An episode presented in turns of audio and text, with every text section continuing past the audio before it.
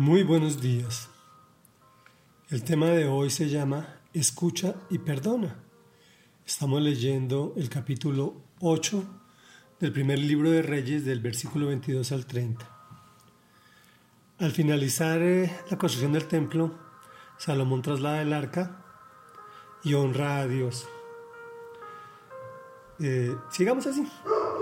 A continuación, Salomón se puso delante del arca del Señor y en presencia de toda la asamblea de Israel, extendió las manos hacia el cielo y dijo, Señor Dios de Israel, no hay Dios como tú arriba en el cielo ni abajo en la tierra, pues tú cumples tu pacto de amor con quienes te sirven y te siguen de todo corazón.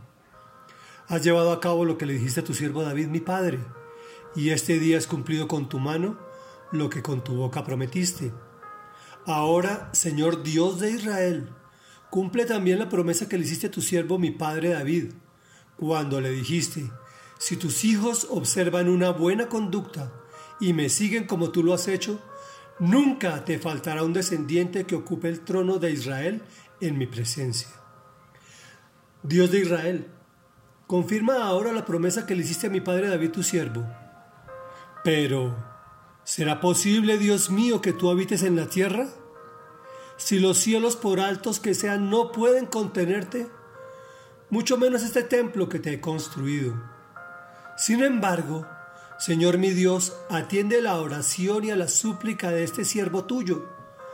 Oye el clamor y la oración que hoy elevo en tu presencia. Que tus ojos estén abiertos día y noche sobre este templo, el lugar donde decidiste habitar, para que oigas la oración que tu siervo te eleva aquí. Oye la súplica de tu siervo y de tu pueblo Israel cuando oren en este lugar.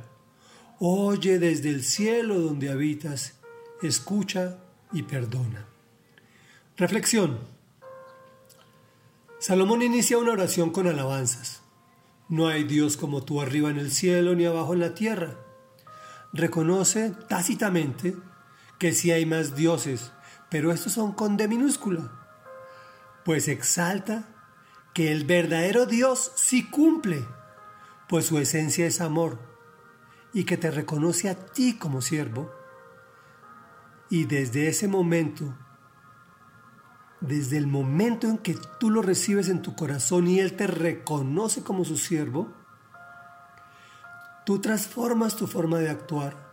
Y cuando te cohibes de hacer algo que te gusta por honrar a Dios, créeme que esto se convierte en un depósito en el banco del cielo.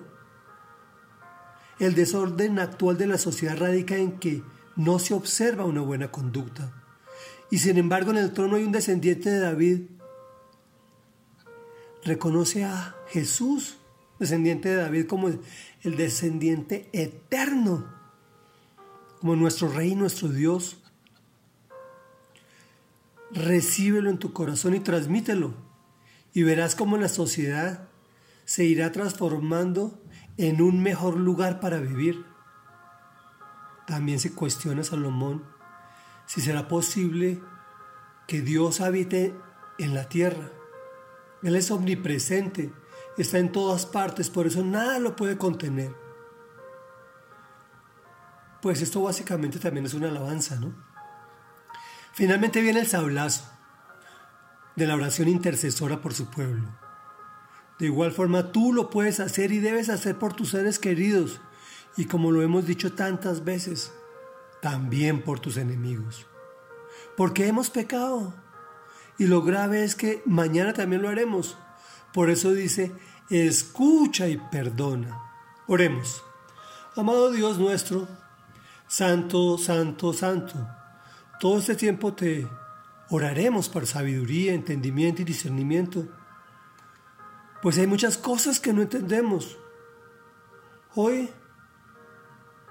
solo te pediremos que escuches y perdones, pues cada vez vemos más desafíos de la sociedad y las leyes a tu instrucción, lo que se refleja en un caos, una ansiedad, muerte, violencia, temor y todos sus derivados. Por favor, escucha y perdona a los que en ti confiamos. Te lo pedimos en el nombre de Jesús. Amén y amén.